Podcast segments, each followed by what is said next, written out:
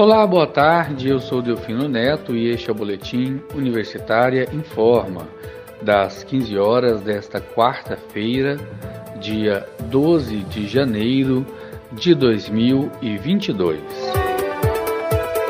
O retorno presencial das aulas em 2022 não terá muita diferença do que os alunos já experimentaram na retomada no ano passado a mudança principal é que agora 100% dos estudantes voltam juntos à sala de aula. As outras regras, como uso de máscara, higienização das mãos e a manutenção do distanciamento, continuam valendo. O aumento dos casos de influenza e Covid-19 não interferiram na volta das aulas na rede estadual e municipal de educação aqui no estado de Goiás e em Goiânia. Mas os representantes das redes de ensino dizem que os pais devem ter a consciência de não mandar o seu filho para as unidades escolares em casos de sintomas gripais ou contato com pessoas que testaram positivo.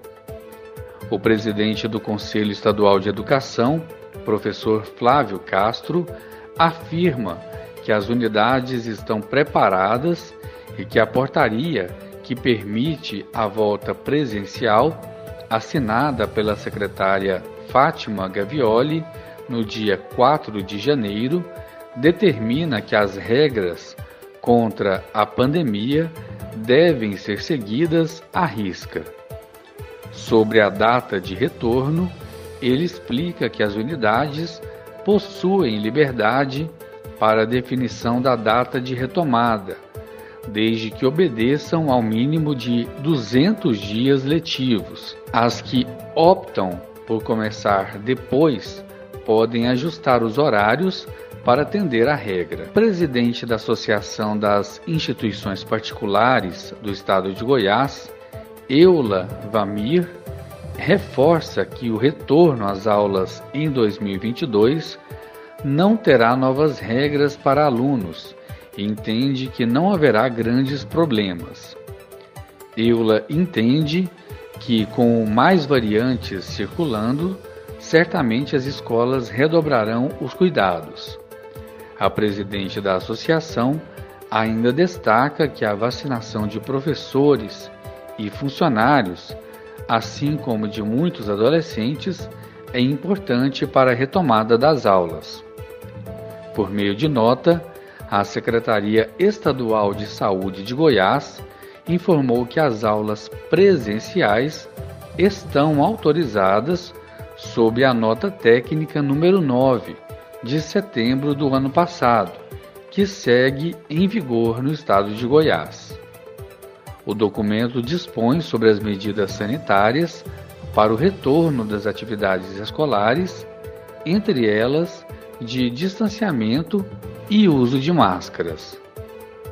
A Secretaria também informou na nota que essas deliberações são importantes para subsidiar os municípios na elaboração de ações baseadas, sobretudo, na prevenção e orientação epidemiológica, já que decisão do Supremo Tribunal Federal dá autonomia para cada município tomar as suas próprias decisões em relação ao enfrentamento da pandemia de Covid-19, incluindo a volta às aulas.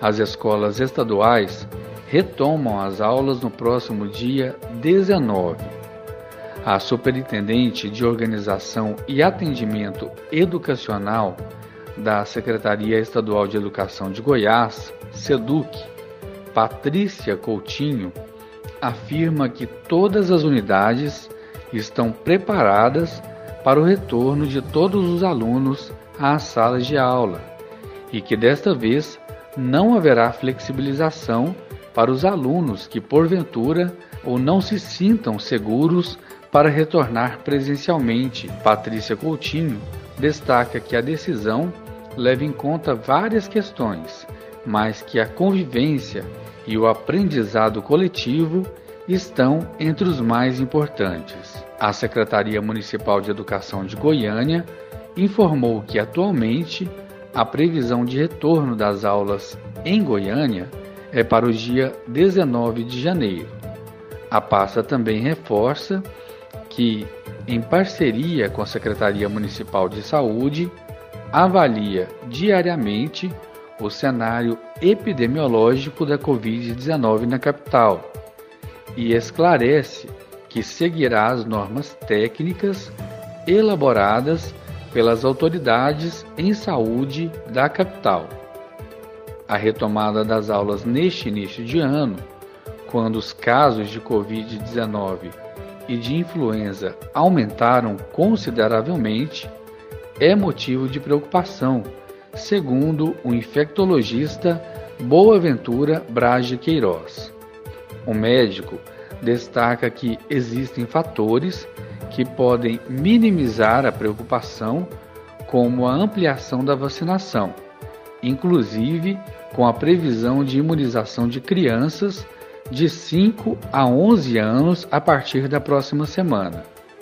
Além disso, o infectologista ressalta que o impacto emocional, psicológico e comportamental dos meses de aulas remotas e distantes dos colegas e professores foi muito negativo. Boaventura diz que os consultórios estão novamente lotados e ele comenta que recentemente atendeu paciente em situação grave que se recusou a tomar a dose de reforço. Ao menos 19 categorias de servidores públicos podem começar a paralisar as suas atividades para elevar a pressão contra o governo federal por reajustes salariais após a sinalização do presidente Jair Bolsonaro de que apenas policiais seriam atendidos com reajustes em 2022, um ano eleitoral. O Fórum Nacional Permanente de Carreiras Típicas do Estado afirma que os sindicatos dessas categorias apoiam seus trabalhadores a suspenderem os trabalhos durante três dias, 18, 25 e 26 de janeiro, um calendário aprovado pelo Fórum Permanente no dia 29 de dezembro do ano passado. De acordo com o levantamento do Fórum, as discussões sobre as paralisações envolvem auditores da Receita, funcionários do Banco Central, servidores da Comissão de Valores Mobiliários, auditores e técnicos da Controladoria Geral da União e do Tesouro Nacional, servidores da Superintendência de Seguros Privados, auditores do trabalho, oficiais da inteligência e servidores das agências de regulação. Também integram a lista analistas de comércio exterior, servidores do Itamaraty, servidores do Instituto de Pesquisa Econômica Aplicada, defensores públicos federais, especialistas em políticas públicas e gestão governamental, auditores fiscais agropecuários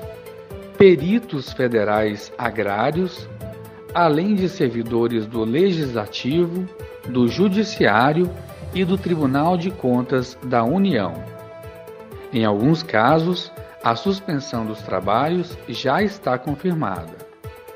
A decisão por manter a suspensão dos trabalhos foi tomada por representantes de entidades após se reunirem nesta terça-feira, dia 11, com o presidente do Banco Central, Roberto Campos Neto, e saírem sem uma promessa concreta de reajuste. Enquanto isso, a mobilização avança com a entrega de cargos. Os substitutos eventuais também serão convidados a aderir, abrindo mão de substituir os titulares. E com essa informação, chegamos ao fim do Boletim Universitário em Forma das 15 horas desta quarta-feira, 12 de janeiro de 2022. Outras informações logo mais às 18 horas e 30 minutos. Eu sou Delfino Neto para a Rádio Universitária.